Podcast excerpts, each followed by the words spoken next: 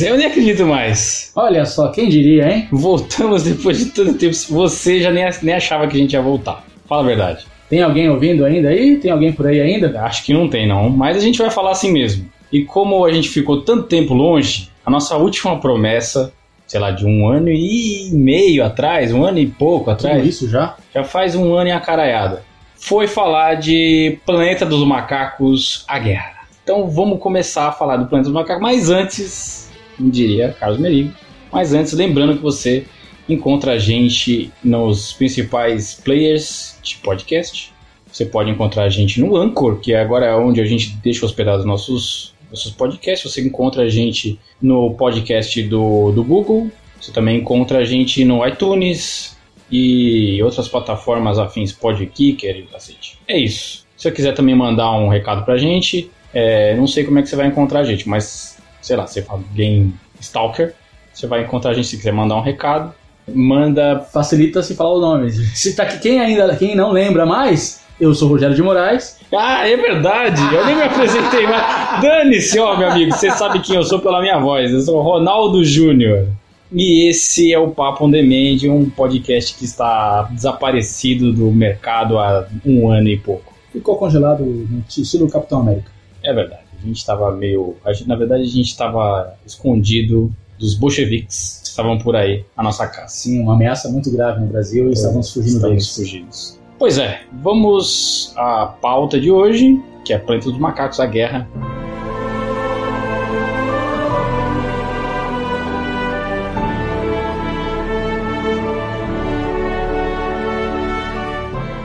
Então vamos falar de um filme de 2017 e que está na plataforma NetNow e Telecine Play. É, você encontra. A gente achou nesses dois hoje. Não sei se quando você escutar isso, talvez esteja em outros e tenha até saído do, do NetNow e do, do Telecine Play. Talvez isso sempre você, mude, né? talvez quando você escutar isso, daqui com umas gerações, tem até em Marte já, em alguma Talvez, talvez. na colonização marciana. É possível. Inclusive eu faço, faço votos de que isso aconteça em breve. Pois é, vamos começando a falar do, do Planeta dos Macacos. Como você está com a, com a memória mais. Você assistiu ontem É, eu isso? revi ontem para refrescar a memória. Então faz aquela sinopse que só você consegue fazer para nós. Bom, Planeta dos Macacos, A Guerra, ele fecha a trilogia que começou com Planeta dos Macacos, A Origem, em 2011, depois com Planeta dos Macacos, O Confronto. Ah, ele fecha essa trilogia que ela é uma prequel. É, é um pouco complicado, né? É, Obviamente que a essa altura muita gente já deve saber toda a história de como que surgiu essa franquia, né? Começa com um filme clássico de 68, Planeta dos Macacos, estrelado pelo Charlton Heston, um filme que tem um, um dos finais mais marcantes da história do cinema, marcantes e pessimista, uma ficção científica distópica. E essa trilogia, que surgiu agora a partir de 2011, ela conta é um prequel de tudo que acontece ali em, naquele filme de 68. Ela vai mostrar, para quem não, não lembra ou não sabe, o filme de 68 são dois, um astronauta que entra numa espécie de um portal, de uma viagem espacial e acaba caindo num planeta em que os macacos dominam e os humanos são escravizados os humanos são teoricamente menos inteligentes e não têm, por exemplo, a capacidade de fala. No final do filme, vamos dar um spoiler aqui, porque naturalmente é um filme de 68, acho que não tem problema. É, também acho que não, né? Acho que já deu, já. Acho que já deu. Ah, a grande revelação no final é de que esse não é um outro planeta, mas na verdade é a Terra algumas milhares de anos à frente. Então, o que o Planeta dos Macacos, essa nova trilogia que surge agora ah, nesse, nessa década, ela traz essa história contando como que o planeta Terra acabou sendo dominado por macacos e os humanos acabaram sendo escravizados e perdendo até a sua capacidade de topo da cadeia alimentar, de fala e tudo mais. Cognição foi pro, foi pro vinagre. Exatamente, Só lembrando que o filme, o segundo filme é de 2014. 2014. Então, o primeiro de 2011, o segundo 2014, aí com Gary Oldman, e o terceiro, pra fechar a trilogia, 2017. 2017. É, na sua opinião, quais são os melhores? Você tem uma escala aí, uma, uma, uma- Então, eu prefiro, eu prefiro o terceiro. O terceiro eu acho que é o que fecha com chave de ouro. Eu gosto muito do primeiro. O primeiro é muito legal. O segundo, eu, eu gosto do segundo, mas ele é. ele Na escala entre os três filmes, eu não colocaria ele entre os, os dois primeiros. Eu deixaria ele pro final. assim. o mais fraco. O mais fraco, dos, né? dos três, assim. É, Mas ele tem um, tem um ponto importante que é de ligação e, e mostrar como o Caesar ele se torna essa pessoa influente dentro da sociedade dos macacos e como ele leva essa sociedade à evolução. Né? É, exatamente. Eu, eu, concordo com você. Na minha, na minha cabeça, o melhor de todos é esse último, A Guerra. O segundo melhor seria o primeiro, que eu acho um filme bastante bom. Sim. E o, o, segundo filme, ele realmente é mais fraco, mas ele tem essa função de transição entre uma parte e outra de, de evolução do, do César para chegar nessa. Ele começa o terceiro filme como um líder de guerra, né? Que é uma, uma liderança bastante expressiva, mal comparando, uma espécie de estadista, vamos dizer assim, porque ele tenta até acabar com a guerra e não consegue logo no começo do filme ele tenta fazer um gesto de paz com os humanos e acaba não dando em nada, e, mas ele tinha a intenção de parar com a guerra, não conseguiu. Então ele, o segundo filme tem essa transição de mostrar essa evolução do César. É fraco de, de modo geral, na minha opinião, mas ele cumpre uma função que não tinha como fugir, né, na, na, ao fazer essa trilogia. É, é como se fosse se você separasse a história em três em três partes. Essa segunda, esse segundo terço do filme seria de um grande filme, né? Juntando os três, uhum. desse grande filme, o segundo, segundo terço é aquele de desenvolvimento do personagem, né? Sim. Está desenvolvendo o César para que ele chegue ao último terço do filme como uma pessoa que consegue juntar toda aquela sociedade e ter um desenvolvimento mais humanizado para esse personagem, né? E também de qualquer forma ele, ele, ele, embora seja um filme de transição, ele não é um filme que está ali sem nenhuma importância, não é aquele filme que, que que poderia ser tirado, porque a, os acontecimentos desse segundo filme vão ter consequências diretas Sim. no terceiro filme e principalmente na construção do personagem, né? A, a, morte do Koba vai perseguir o César até o final do, do, terceiro filme. Exatamente. Eu acho que é nesse, nesse ponto que é super importante o segundo filme. Porque o Koba é um, é um antagonista dele dentro da própria sociedade onde ele vive. Uhum. O próprio antagonista, ele é o, ele é o cara que contrapõe as ideias do próprio César. Então ele tem que mostrar como líder daquela sociedade como fazer isso de uma forma que seja a mais ética, vamos dizer assim, para aquele grupo de, de indivíduos. E ele toma as melhores decisões, mas ele é sempre colocado, o, o Koba coloca as condições como, como são condições muito radicais, que o Koba sempre toma essas atitudes mais radicais, as, parece as coisas mais rápidas a serem feitas, as atitudes mais rápidas a serem tomadas e parecem ser as mais certas. Uhum. Ah, eu tomo decisões mais radicais, então eu resolvo esse problema mais rápido. E o César sempre mostra que a decisão precisa ser tomada com mais reflexão. Ele mostra que você precisa de diálogo para a construção de uma solução. E isso vai carregar, esse, isso, essa característica vai ser carregada até o terceiro filme, que é onde ele se consagra como essa pessoa que planeja, apesar dele estar tá abalado psicologicamente porque matam a família dele, uhum. mas ele nunca deixa de ser um, um, estadista, vamos dizer assim. Exatamente, ele tem essa característica de, de estadista, de líder nato, né, de uma liderança forte, carismática, mas carismática, mas também forte, que impõe respeito. E o que é bacana, a gente vai falar mais para frente um pouco mais disso, mas é que nesse terceiro filme ele tem uma transição. Ele abre mão desse papel de liderança e assume um papel mais humano, no sentido negativo da palavra, de querer vingança, de querer a, a, vingança a qualquer custo. Ele, ele tem essa, essa, essa mudança, então ele, ele, ele se mostra um personagem bastante complexo, tanto na evolução, desde o primeiro processo do filme, como nessa, nessa transição.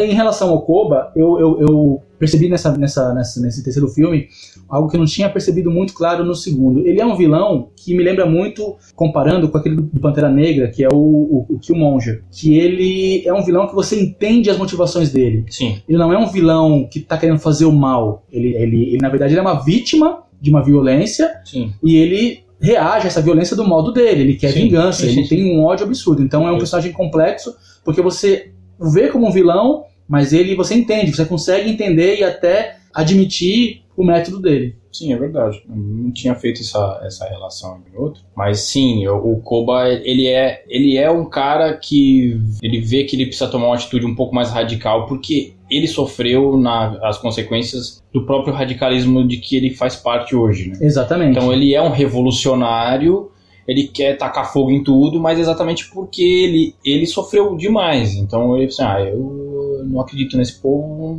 passar fogo nos humanos. Exatamente. Então esse é, é o mais rápido, o mais fácil, mas é o, a pior atitude a ser tomada, porque não há diálogo. Exato, exato. É, é um, é vilão que tem uma formação de caráter na qual ele foi vítima de uma violência, ele não consegue enxergar aquilo ali a não ser de forma. a não ser. Ele não consegue encontrar uma solução para aquilo que não seja revidar na mesma violência.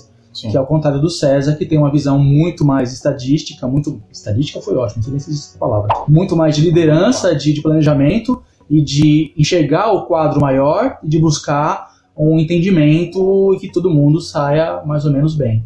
Uma coisa que eu sempre comparo esse tipo de personagem é meio caricato e eu sempre penso nisso porque tem uma fala no Alto da Compadecida, olha onde é que eu fui buscar a referência.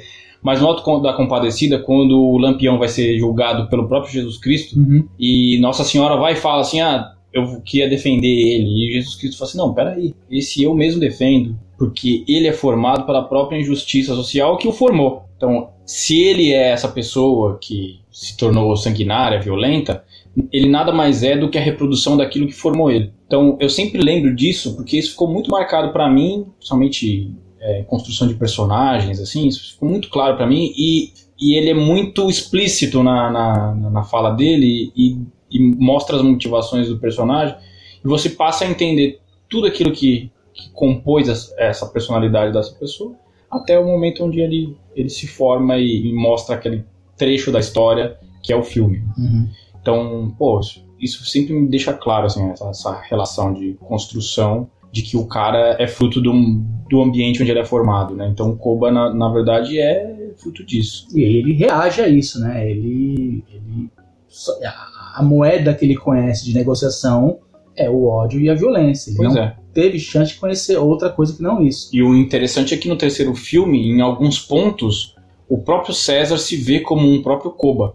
Sim, exatamente. Ele é assombrado por isso. Até. Ele é assombrado por isso, porque em algum momento como vocês já assistiram o filme, imagino que todos vocês têm assistido esse filme, né? Se não assistiu, estão tomando spoiler aí, toma spoiler. Matam a família dele. Uhum. Matam a mulher dele, matam um dos filhos dele. E ele se vê motivado por uma vingança, assim como o próprio Koba. Sim. E aí, o que que faz ele repensar tudo isso? É o fato dele ter relação com uma humana, que é a própria menina que, que mostra ah. para ele que que ele estava sendo dragado pelo, por esse sentimento de vingança, né? Eu, eu não sei o quanto a menina tem esse, esse, poder sobre ele, mas certamente a presença dela, a Nova, né, que é uma personagem humana que aparece no meio do, do filme, já sem capacidade de fala e tudo mais, eu não sei o quanto ela influencia, mas efetivamente ela tem um papel ali de mostrar a tolerância, né, porque ela passa a conviver no meio da, daquele grupo uhum. de, de macacos. Ela é um símbolo dentro do grupo. Exatamente, é um símbolo. E eu queria até voltar, a gente, a gente acabou se perdendo porque eu nem, nem dei a sinopse, né? mas enfim. A diferença entre Koba e César na formação do caráter ou da, da, da uhum. do modo de reagir à violência. O Koba nasceu e foi criado em cativeiro, correto? Sim. Só conheceu a violência. Só conheceu a violência. O César foi criado numa casa, num ambiente amoroso, amoroso, um ambiente de carinho, de afeto. Isso faz toda a diferença. Enquanto que o César, mesmo, mesmo depois, depois ele conheceu a violência, mas toda a formação dele foi dentro de um lar. Olha como um filme, um filme relativamente sem nenhuma pretensão de discutir questões sociais ou de questões de formação de caráter, talvez involuntariamente trouxe esse, esse debate. O César consegue ter essa visão mais ampla mais complexa da vida, Sim. porque ele teve uma formação, uma criação dentro de uma casa hum, com, com, um ambiente com, familiar, com, um ambiente familiar com, com, carinho, com amor, enquanto que o Koba não, ele só conheceu a violência, ele só conheceu a, a, a prisão e a, e a privação de qualquer tipo de liberdade. Então acho que essa diferença mostra por que um consegue reagir de forma mais é, inteligente e o outro só consegue reagir de forma violenta.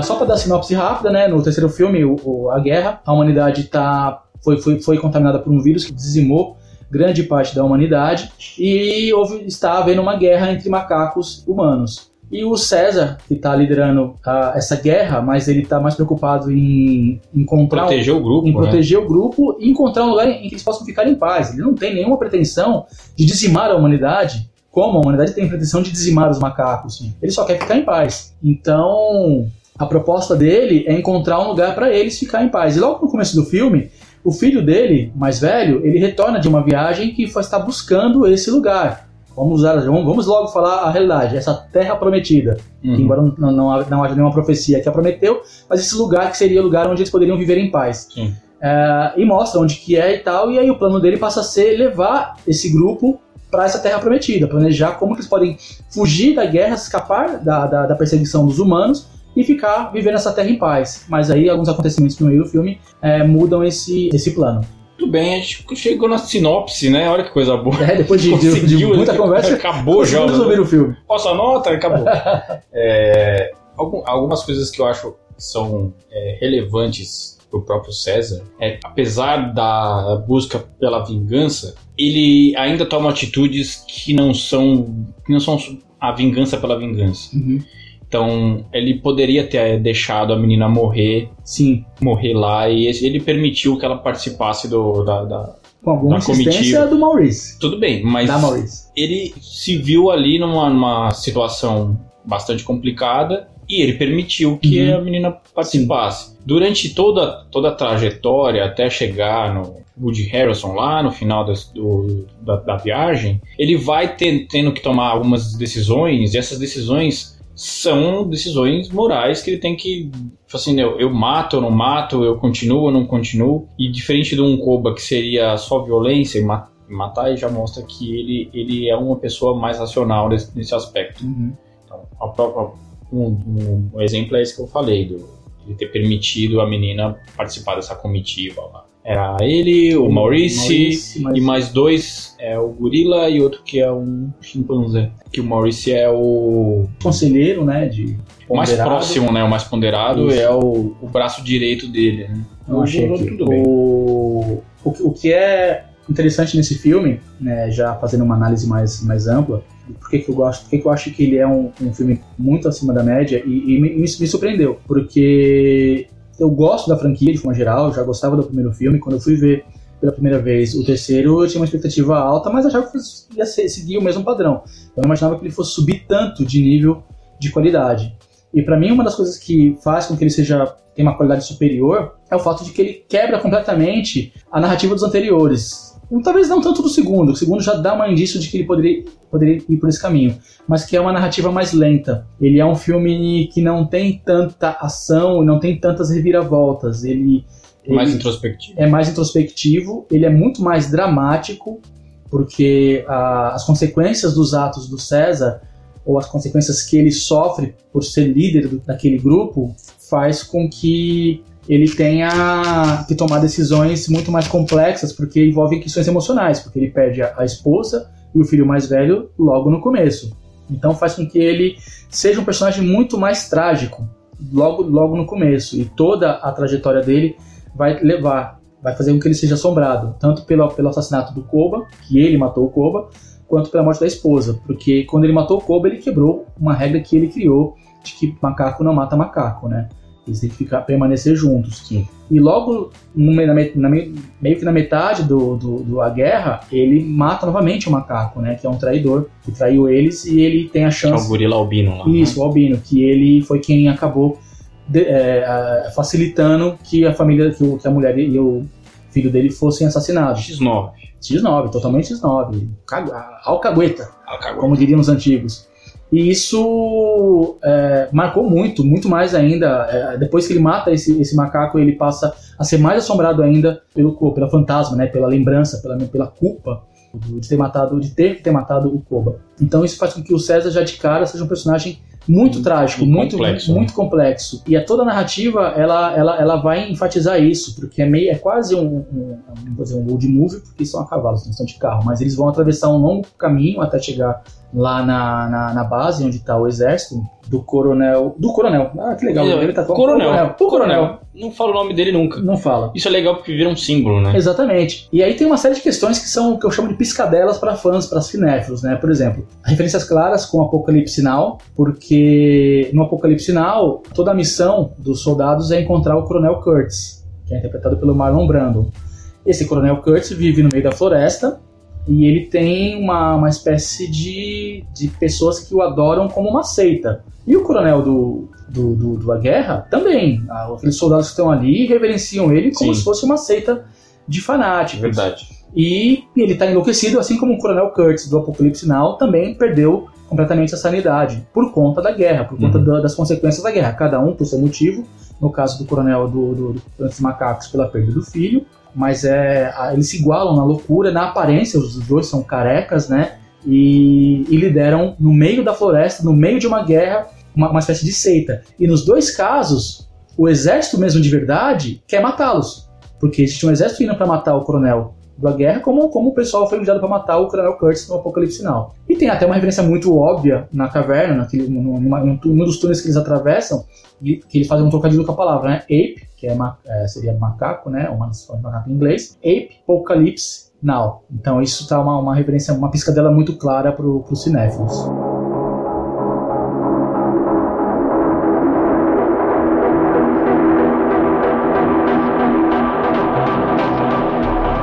E, mas e você, o que mais que você acha do então, filme? Então, o que eu acho que é, que é legal é falar do Woody Harrelson uhum. como personagem. Porque, assim, ele é o antagonista dele nesse filme. Ele é o cara...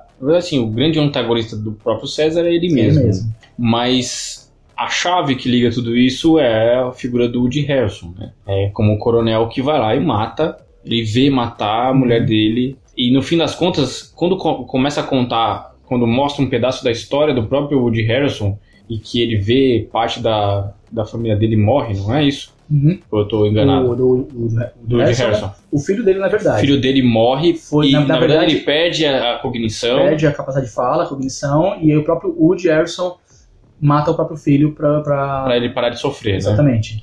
É, e aí você, obviamente, não dá o direito dele, dele fazer, mas também é, é dar uma humanidade para esse personagem. Sim você explica a loucura dele, né? É, você a, entende. Ele perde é, esse filho e aí dá aquela piscadela pro cinéfilo. No filme Zumbiland, ele também perde o filho. É verdade, não lembrava disso. No Zumbiland ele perde o filho, né? Uhum. Então também é essa. É lógico que eles não, não fizeram essa correlação, acredito que não. Mas no Zumbiland ele também perde o filho. E até aqui no filme é engraçado porque o, o menino acha que é o cachorro dele durante o filme sim, inteiro e depois descobre que é o filho dele. Enfim, mas esse lance de a sociedade está se perdendo porque vê que uma sociedade de, de macacos está aumentando a capacidade cognitiva e você, com seus familiares, está perdendo a sua própria capacidade cognitiva. Aí você vê um filho, perde a, a capacidade de fala, de, de raciocínio e que está praticamente definhando e você toma uma atitude drástica de ter que matar o próprio filho. Dá, uma, dá um peso, uma humanidade pro personagem que obviamente não, não justifica, mas explica a situação toda de como ele ficou paranoico, como ele ficou louco e ele começou a matar todos os, os macacos que ele podia imaginar. Né? Sim, ele, ele, ele vira um, um, ficou obcecado por, por exterminar é, essa raça e tão obcecado que ele deixa né, de pertencer ao assim o, o filme não explica muito claramente qual é a hum. relação o quão existe ainda de exército, o quão existe ainda de humanidade, é, pessoas vivas. É sempre muito, muito fechado, né? Sim, esse, esse, olhar, né, do filme. É, não é nada amplo. Não é muito amplo, não vai ficar mostrando outros lugares e tal. Ele, ele só deixa subentendido que está acontecendo alguma coisa é, que, que, o mundo, né? Que já, já, você já está no mundo pós-apocalíptico. Uma coisa bacana também desse filme é na, na, atmosfera que ele consegue desenvolver, porque ele consegue misturar o pós-apocalíptico, que é a base desde o filme clássico de 68, uma ficção científica pós-apocalíptica, com um filme de guerra. Uhum. E ele equilibra muito bem esses dois gêneros de filmes ao longo. Ele começa muito com uma cara de filme de guerra uhum. e depois ele passa a ser um filme muito mais pós-apocalíptico, até com aquela trajetória em que os personagens vão atravessar Sim. um longo caminho e ver esse mundo abandonado, esse mundo destruído pós-apocalíptico até chegar naquele núcleo de resistência. Uhum. Mas o que é interessante do Coronel é que ele já foi rejeitado pelo exército, ele está sendo ali perseguido. Ele, ele, ele escraviza os macacos para construir uma muralha para se proteger de um ataque que ele sabe que está vindo do exército de verdade. Então quem está ali é tipo uma seita de seguidores mesmo. Hum. E, e, o fato do filme não, não ficar se perdendo em mostrar esses detalhes é ótimo. Ele deixa tudo subentendido, fica por conta da sua imaginação. Hum. Só no final que vai chegar realmente no exército de verdade, super equipado, com helicóptero, com tanque e tudo mais. Um outro ponto, só pra, até para finalizar, ele vai buscar também, na, já na, no, no, terço final dele, ele já, já traz alguns elementos bíblicos, né, para usar metáforas de, de histórias que, que, são universais. No caso do César, a de Moisés, porque uma vez que ele libertou o seu povo do, da escravidão. Sim, estava tentando ir para uma terra prometida. Exatamente. Ele conduz esse povo para a Terra Prometida. É, aquela avalanche, você até vai falar da sua interpretação que eu acho bem bacana, mas a avalanche de neve, ela até serve como uma referência ao Mar, ao mar Vermelho se fechando sobre os exércitos e separando egípcios. um grupo de outro. Né? Exatamente. E aí o César conduz essa, o seu povo até essa Terra Prometida, mas assim como Moisés na Bíblia, e aqui estamos falando da ficção, na minha visão, de uma história de ficção, tá? Eu não acredito que seja verdade acontecendo na Bíblia. Ele chega na Terra Prometida, mas ele não entra na Terra Prometida. Moisés não foi permitido entrar, ele morre antes de entrar. Ele conduz o povo até a entrada da Terra Prometida, Sim. o povo entra Isso. e Moisés morre. E o mesmo acontece com César. Ele uhum. foi alvejado durante a batalha final ali naquele campo de treinamento, naquele, naquela prisão, e ele chega sangrando até a Terra Prometida e morre antes de entrar. Então, eu, filme, e, e, até a fotografia, aliás, aliás, um aspecto que tem que ser ressaltado. Tecnicamente, o filme é incrível. A fotografia é muito caprichada, muito melhor que as dos outros dois filmes. Hum. E os efeitos de, de, de, capacidade de dar expressão para os macacos é incrível. É, e, e, a interpretação do Andy Serkis, né? Sim. Que é maravilhoso. Sempre, sempre excepcional. É. Então, mas nesse final até a fotografia, o filtro muda, vira um filtro mais amarelado, com tons mais uh, sépia, pastéis e tal, porque ele remete muito mesmo a essa questão bíblica. A gente pensa alguns filmes bíblicos até clássicos, tem essa fotografia. Dez mandamentos. Exatamente, tem essa fotografia mais mais de pôr do sol, né? Então. De começo de manhã ou de final de tarde. Exatamente. Né? aquela luz mais próxima do horizonte. E que sempre indica meio que um final de uma jornada, mas ao mesmo tempo recomeço ou de uma outra jornada. Tudo que você vê. Então, esse final eu acho que ele, ele, traz isso bem, de forma bem orgânica, de trazer essa, essa, esse paralelo com uma história bíblica que é universal, né, pelo menos no mundo, no, mundo na, no Ocidente, e acho, acho que funcionou muito bem a, a metáfora. Tá, muito bem. Eu acho que é só para fechar, eu vou falar minha teoria, que é maravilhosa claro, minha teoria. Sim. Inclusive, é a melhor teoria que eu já criei das, da única teoria, essa é a minha única teoria, então é a melhor teoria que eu tenho. Que diz sobre se você assistiu o filme, logicamente, você vai ver que no final tem uma grande avalanche de neve e os macacos, é, para sobreviver, os macacos eles são, eles têm uma capacidade de, de movimento muito superior aos dos homens e eles sobem nas árvores e eles sobrevivem exatamente porque a avalanche passa por baixo dessas árvores. E aí, a interpretação que eu faço depois de, de ler o Sapiens, né? Sapiens, o grande Ilvão da Massa. Sempre. Que nos ajuda a tirar os caraminhola da cabeça. Um grande ponto é que o ser humano ele passa a evolução dele, ele, ele consegue a evolução dele depois que ele, primata, desce das árvores para poder se alimentar e, e assim por diante. Ele passa a viver em sociedade porque desce das árvores e a sociedade passa a viver no chão. Então, a partir de descer das árvores é um símbolo de que nós estamos partindo para a evolução. No caso do filme, os macacos voltam para as árvores sobem a árvore e a avalanche passa e aí ele consegue manter a evolução exatamente porque voltou para cima da árvore. Então seria como se fosse uma volta às origens, mais ou menos, a gente volta para as árvores, mas a gente mantém a evolução exatamente porque subiu para as árvores. Isso é uma e, e até porque a, não tem nada disso no filme, obviamente. O cara só é um, um, uma saída para aquela cena. Obviamente não, mas é isso me, me veio à cabeça, assim, ficou se marcado. se a gente pensar que justamente foi essa capacidade que eles tinham de subir rapidamente nas árvores que impediu que eles fossem mortos, ao passo que os humanos não tinham essa capacidade Sim, e foram mortos, é, exatamente é isso. evidente que, que, é, que é um, um, um, um fator evolucion, evo, evolucionário. Evolutivo. evolutivo. Perdão, perdão, evolutivo. Às vezes me falham o português. É um, um fator. Minha filha foi, foi educada em inglês. É, foi educada em inglês, desculpa é, é um fator evolutivo, claro, que mostra a, a, a, superioridade, e nós sabemos que evolução nada, nada mais é não, mas um dos fatores principais, principais da evolução é a capacidade de se adaptar para sobreviver. Quem sobreviveu, quem estava apto ou adaptado para sobrevivência naquela situação foram os macacos. Então a subida da árvore tem realmente para mim um significado bastante interessante.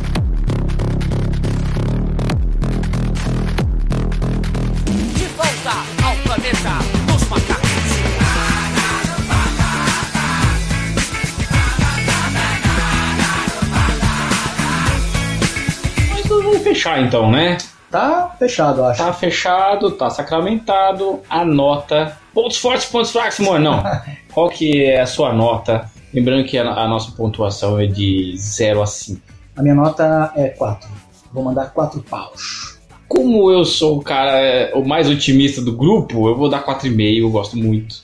É, e principalmente da interpretação do Andy Serkis, que eu acho que se a academia não começar a prestar atenção nesse tipo de, de interpretação, de, de, de atuação do, dos atores que fazem expressão, é, captura de movimento, né? Vão perder uma oportunidade única de, de presentear um cara que, não só ele, mas todas as pessoas que trabalham nesse tipo de, de atuação, de, de premiar uma grande interpretação. E, e valorizar, né? Porque valorizar. não importa se, se, o, uh, se o que está por cima é, é digital. Quem estava por trás daquilo ali, quem, quem tornou aquilo possível Sim. foi um ator tá, de carne e osso. E fez muito bem. Sim.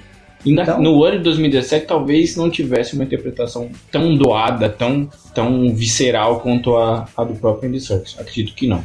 Mas enfim, 4,5, estou sendo quase passional nessa votação. E é isso. A gente mudou um pouco o sistema aqui do podcast, então a gente acabou eliminando aquelas dicas que a gente dava. A gente ficava muito tempo procurando dicas e no final vocês não faziam nada do que a gente mandava. Então, cortamos. É, vai ficar um pouco mais curto o podcast. Eu acho que isso é, isso é bom, porque a gente corta blá blá blá. No próximo episódio falaremos de. A série da Netflix A Maldição da Residência Rio. A Maldição da Residência Rio. Se você não assistiu, assista, que vale a pena. É, até porque é melhor você assistir para a gente poder debater esse assunto, você poder entender do que a gente está falando.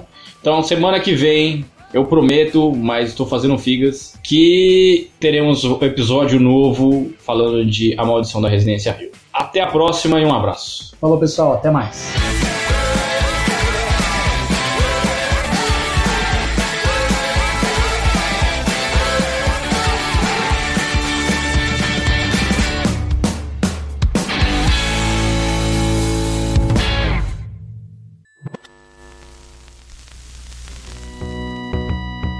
A edição desse podcast é feita por bambodecerebros.com.br.